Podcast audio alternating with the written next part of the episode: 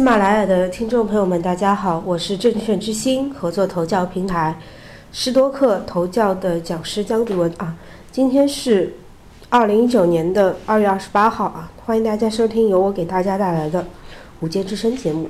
好，那么我们先来回顾一下啊，简单的回顾一下今天的整个的这个呃早盘的情况。那么今天呢，早盘还是处在一个震荡的这个阶段当中啊。那么呃，我们市场呢是在这一周啊，我们在在周一时看到了一个嗯大涨以后啊，那么在这两天是出现了连续出现了数据的这个震荡整理的状态。那么呃，震荡整整理的过程当中中呢，我们看到的是伴随着啊这两天，包括说是今天早上跟昨。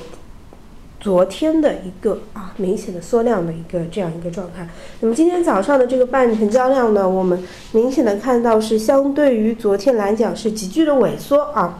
那么呃，我在前两天节目当中已经提到过啊，如果说在这里成交量能够啊这个不能够维持，或者说是出现一个急剧的萎缩的话，那么。短期之内的人气啊，会很快的被扑灭掉啊？为什么？因为我们说星星之火是可以燎原，但是星星之火马上一盆冷水浇下去，那也是要很久啊，它才可能可能恢复起来，是这样一个情况。所以啊，从这个角度上来讲的话呢，是不是这两这两天市场就会被浇一盆冷水呢？这个还不好说啊，还不好说。但是我们说。成交量的下降已经表明，在这里我们之前的一个呃这个集中交易的投资者啊，至少说明投资者在现在这个位置他已经比较谨慎了啊。那么在现在这个位置，他他的整个的这个呃之前的一个情绪化的操作已经被按下来了。那么现在。更多的是处在一个观望的这样一个状态当中啊。好，那么难道市场就没有接下来投资的这个呃？难道这一波市场就走完了吗？我个人认为还是啊，并没有。那么接下来呃，接下来的这一波在行情调整完以后啊，市场还会有一些怎样的表现啊？那么你重点该。布局哪些板块呢？我个人认为还是其实，因为这一波啊是给科创板开道的这个逻辑，那么其实核心还是我应该围绕着科创板的这个逻辑在走。那么随着我们科创板的这各种制度的临近啊，那么接下来其实市场最关心的是什么？关就是最关心的就是哪些上市公司或者哪些高科技的公司。它才能够啊，真正的最终实现在科创板上市。那么这些公司它处在一个什么行业？这些公司它在研究的这些先进的科学创新的技术到底是什么？啊，那么这些公司的这个是预备上市，一定会给我们。目前已经上市的这些，在主板上的也好，在创业板上的也好的这些已经上市的公司，一定会给他们带动一波话题效应。那么再带起波我们接下来的，我们也是说为科创板开道的这样一个第二轮的这样一个上涨啊。那么这个第二轮上涨，我们刚才说过了，到底是什么样一些公一些公司呢？啊？那么我不知道我们投资者有没有注意到最近啊，或者说昨天出来一条消息啊，二零一八年度中国十大科学进展啊，那么也就是谈到了什么呢？就是二零一八年这一整年啊，我们国家在科技、科技科学领域有哪十大啊这个进展性的突破？那么好，我去翻了一下，那么其中啊。这十条里面，其中呢有过半数的是与跟生物科技有关的啊，其中包括基于体细胞和移植成体体细胞和移植技术啊，成功的克隆出了猕猴啊，那么首创建了首例的呃人造单染色体真核细胞啊，揭示了啊发生抑郁症的这个原理以及啊抑制抑郁症发生的一个药物啊，那么研制出用用于肿瘤治疗的一个智能型的 DNA 纳米机器人啊。好，那么还有的就是我们啊，创建了可探测细胞内部结构相互作用的纳米和毫米尺度的成像技术，以及可以调控植物生长、代谢平衡、实现可持续化农业发展的技术啊。好，那么这些技术其实都是跟生物医药有关的。好，那么其实也就。证明了啊，或者我们再回到盘面当中一看，哎，今天早上确实生物医药板块还是涨得不错的啊。那么当然了，这些技术为什么我们十大科学进程当中会有超过半数的这个研究成果，它是在生物医药领域的呢？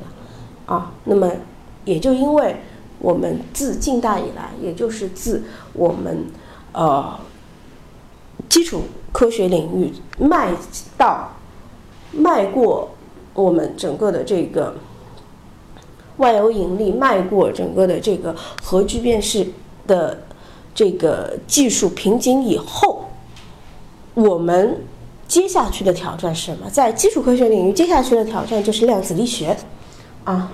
那么目前来看的话，量子力学还有很多问题没有被待证明啊。那么在整，所以说目前来讲，像物理学啊，像像一些天体物理学，包括一些原子各方面的这个呃研究最基本的物质结构的这些，确实研究成果比较少。而像生物医药这方面，其实是运运用了我们原有的一些啊基础物理的这些理论的框架之下。在我们的实际生活当中做的一个应用科学啊，反而是这些应用科学是有了一个蓬勃的发展啊。那么，为什么生物医药这两年会发展的更好？因为我们基于一个电子信息的一个啊发展基础之上，那么我们有了可以帮我们做。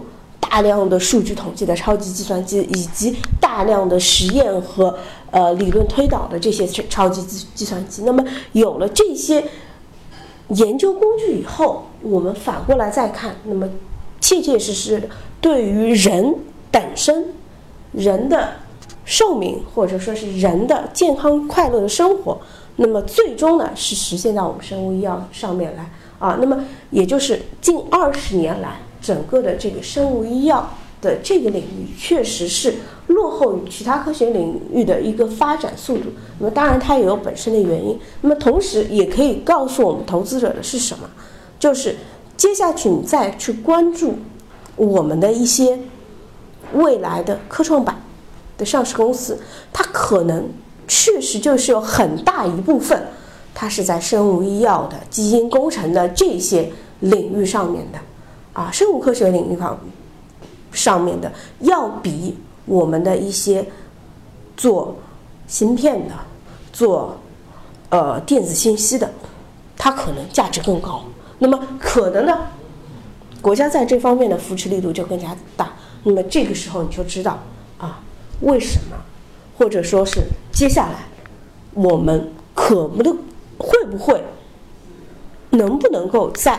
这个生物医药这个领域再去带一波话题效应啊，当然这也是我们的一个推断和猜测啊，并不能够说明最后他一定是会这样子做。但是啊，对于我们投资者来讲，你要想得到一个超额的利润，或者说是先人一步看到一些别人看不到的东西，那你就一定要啊把视野放宽啊，你要一定要着眼于当下，着眼于现实。